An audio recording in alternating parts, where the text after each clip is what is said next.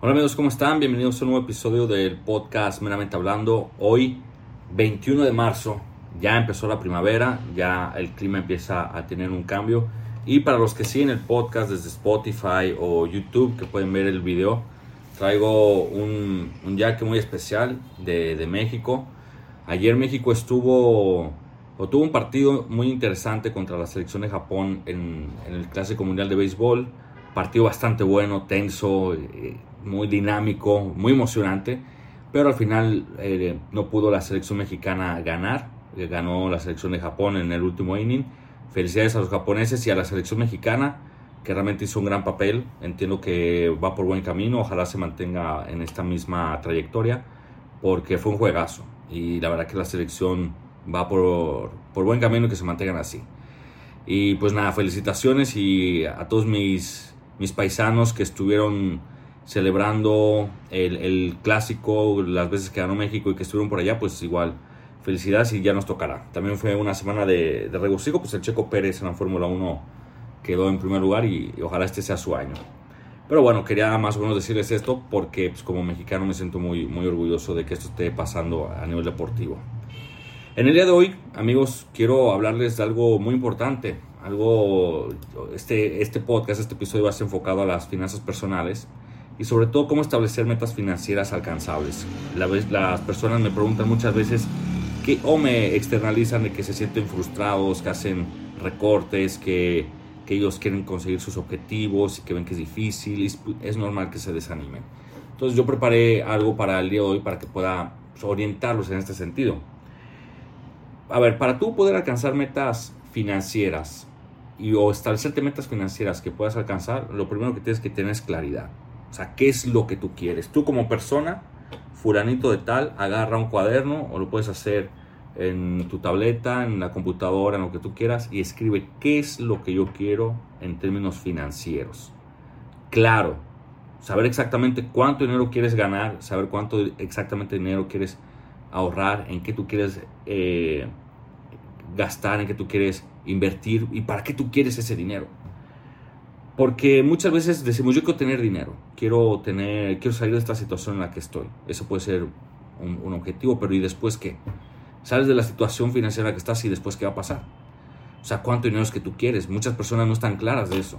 Muchas personas dicen, yo quiero ganar más, pero ¿para qué? O sea, para gastar más vas a volver a tu misma situación. ¿Quieres ganar más para qué? Para gastar en, en tonterías. Y, y después, ¿qué va a pasar? El dinero si no se invierte y si no se reproduce, se diluye. Entonces, ¿cuánto tú quieres gastar? ¿Y para qué? Perdón, ¿cuánto tú quieres ganar? ¿Y para qué tú quieres ganar ese dinero? Con una meta clara. Tú escríbelo y ponlo en una hoja y esto te va a ayudar bastante. Bastante para que tú sepas eh, qué es lo que tú necesitas hacer. Otro punto muy importante que tú tienes que tener es el enfoque. Tienes que mantenerte enfocado en tus objetivos financieros. Igual les invito a que lo escriban en una hoja, una hoja que pueden tener en su billetera, que pueden tener en su tableta, que donde quiera, que se puedan recordar. Hay gente que utiliza, por ejemplo, el fondo de pantalla del celular para escribir unas notas y ponerlo ahí como fondo de pantalla y recordarse cuál, cuáles son sus objetivos y cuál es el enfoque por el cual están trabajando, que es una buena estrategia. Pero bueno que tú te enfoques en tus objetivos financieros y trabajar constantemente para ellos, para que entonces tú vayas midiendo tu progreso. ¿Por qué es importante tú medir tu progreso? El dinero y las finanzas, como todo en la vida, requiere de motivación. Requiere de un punto de partida. Si tú no mides tu progreso, si tú no vas viendo los pasos que tú has dado, quizá tú puedes crearte una falacia o una mala impresión de que tú no has hecho absolutamente nada.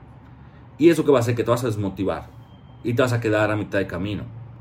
Entonces, si nos volvemos al punto número uno, claridad. Yo estoy claro de lo que quiero y hacia dónde voy.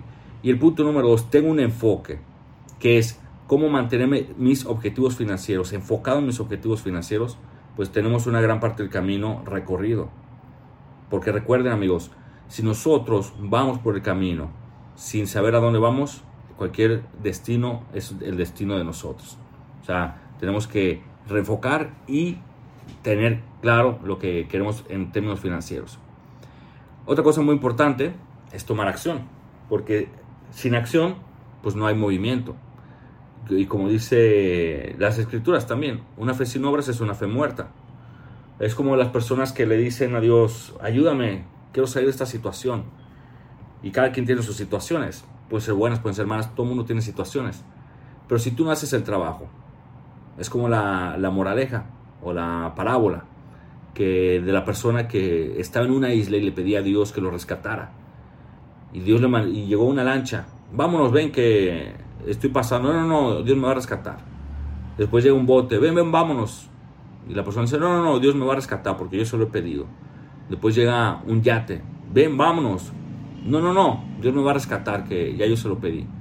Y llega un crucero. Vámonos, que viene una tormenta, que viene un clima fuerte. No te quedes aquí. No, no, no, Dios me va a rescatar. Y de repente viene la tormenta, la isla se inunda y la persona fallece. La persona llega al cielo y le dice Dios, oh, fulano, estás aquí. Sí, pues, yo te pedí que me ayudaras, pero pues, me quedé esperándote. Y el Señor le dijo, pues yo te mandé varias ayudas, desde una lancha hasta un crucero, y tú no, no las aceptaste. Entonces, Dios manda las oportunidades y uno tiene que tomar acción. La vida te va presentando caminos, te va, tomando, te va presentando decisiones y tú tienes que tomar acción. Entonces, si tú quieres que tus metas sean alcanzables, tienes que tomar acción. No te quedes con lo mismo. No puedes pretender mejorar tu condición financiera si tú no has hecho lo mínimo, ni lo mediano, ni lo máximo para incrementar tus ingresos. Porque solo reduciendo gastos tú no vas a mejorar tu posición financiera. Grábate eso. La reducción de gastos sirven para un punto de partida, sirven para mejorar, sirven para tener un presupuesto equilibrado, sirven para tú autorregularte y tener un mayor control, pero tiene que venir algo más allá. No se puede nada más pretender reducir los gastos, sino también qué yo voy a hacer con el dinero. Y por eso volvemos, claridad enfoque y acción. Y otro punto muy importante es la medición. ¿Cómo tú los vas a medir? ¿Cómo vas a medir tu progreso? ¿Qué herramienta tú vas a utilizar para decir, voy avanzando o no? No puedes hacerlo diariamente, o quizás sí si tienes ingresos diarios, pero tienes que tener una media para, o un, establecer una métrica en la cual tú vas a decir, cada cierto tiempo yo me voy a, a ver cuánto yo he ido aumentando mis ingresos, cuánto he ido aumentando mis ahorros, si realmente me propuse en seis meses iniciar un negocio, si lo cumplí o no lo cumplí, si me propuse que para final de año iba a tener todas mis tarjetas de crédito, por ejemplo, saldas, y un ahorro de X cantidad. Vamos a ver si tú la cumpliste o no. Si tú, si tú estableciste una meta para final de año para tú poder iniciar el año que viene con, con dinero en la cuenta, como, si tú estableciste, por ejemplo, yo quiero tener al final del año 50 mil pesos en mi cuenta de ahorros. ¿Cuánto yo voy a ahorrar mensualmente? Y cada tres meses yo lo voy a medir para saber si voy ahorrando el monto o no. Y si no, ¿qué es lo que tengo que hacer entonces para conseguirlo? Y por último, amigos, muy importante, muy importante es la mentalidad. Wow, no saben cuánto, cuánto afecta la mentalidad en la consecución de unas finanzas sanas, en obtener unas finanzas sanas y unas metas alcanzables. ¿Por qué? Primero, porque las personas tienen a veces pensamientos encontrados o chocan sus pensamientos con sus deseos. Hay gente que, por ejemplo, quiere salir adelante, pero le choca tener dinero porque entiende que el dinero lo que produce es maldad, lo que produce es avaricia, o produce ambición, o produce amor al dinero. Y tiene un conflicto interno en el cual no pueden salir de ahí. Hay veces que las personas piensan que todo lo soluciona el dinero y hacen lo que sea por el dinero y no tienen objetivos claros y cualquier cosa que les propongan pues lo van a ejecutar. Pero también la mentalidad ayuda a reconocer que tú puedes alcanzarlo si tú te, te planificas. Porque todo con un plan, con dedicación. Y si nosotros ya establecimos nuestras metas, y para los que somos creyentes, las presentamos a Dios y decimos, mira Señor, estas son mis metas y pido de tu ayuda. Para los que no son creyentes, pues igual pueden establecer sus metas. Pero si tú dudas desde el inicio que tú no vas a poder, pues ¿para, para qué inicias? No? O sea, no tiene ningún sentido iniciar algo en lo cual tú no crees.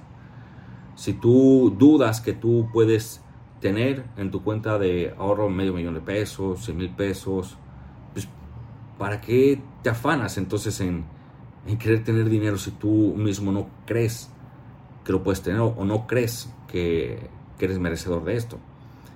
Y esto es muy importante. Esto va a cambiar por completo tu forma de ver el dinero o tus acciones. Porque este puede ser el principal motivo por el cual tú no tengas metas claras, que te pongas incluso metas de que al final del año voy a tener un millón de pesos ahorrado, pero tus ingresos son 5 mil pesos. Y no tienes ningún plan, no tienes ningún enfoque, no tienes ningún, ninguna acción, ninguna forma de medirlo. Simplemente dices, yo voy a tener un millón de pesos. O sea, bien por tu mentalidad de, que tú digas, yo puedo, pero ¿y dónde está todo lo demás que te acabo de decir? O sea, no es nada más tú decir, yo puedo o yo lo rechazo o yo, yo no puedo o, o, fulano se pudo o yo voy a creer que, voy a poder. Cuando yo me refiero a la mentalidad es tener, ser positivo, aprender aprovechar las oportunidades, aprender a ver dónde se pueden generar, a, educarte también, a, no desesperarte. Esa es la mentalidad que yo me refiero, en la cual tú tienes que estar enfocado. Y por eso nos vamos a los otros cuatro puntos, que cuáles son claridad, enfoque, tener acción y medición. Y esto para los que no, no han leído este libro, un libro muy bueno que les recomiendo, que es La mente millonaria de Harv Eker, te establece que en el tema financiero tú puedes alcanzar tus metas con la siguiente fórmula, que es claridad, enfoque, acción, medición y mentalidad, que es básicamente lo que yo les acabo de decir. Son puntos que si nosotros los ejecutamos y lo armamos muy bien, eventualmente nuestras finanzas van a cambiar. Entonces yo espero que estos consejos les sirvan. Me gustaría recibir su retroalimentación, que me indiquen en las diferentes redes sociales del podcast, meramente hablando podcast, en Twitter, en Instagram, en Spotify, Apple Podcast, y que nos indiquen ¿Qué opinan de esto? Si ustedes han, ya han leído este libro, si no lo han leído, si tienen algún tipo de, de, testimonio que nos quieran dar o algún tipo de, eh, de retroalimentación eh, respecto a, cómo han salido de, situaciones financieras o cómo han conseguido que sus metas financieras se cumplan, pues estaría muy padre para que todos los demás que, escuchan este podcast, que gracias a Dios cada vez tenemos más audiencia, pues se pueden enriquecer, porque la mayor riqueza es el compartir el conocimiento. Así que quedo a la espera de sus comentarios y pues nos escuchamos y nos vemos. Hasta la próxima. Mi nombre es Rubén Martínez Portes y aquí estoy para servirles.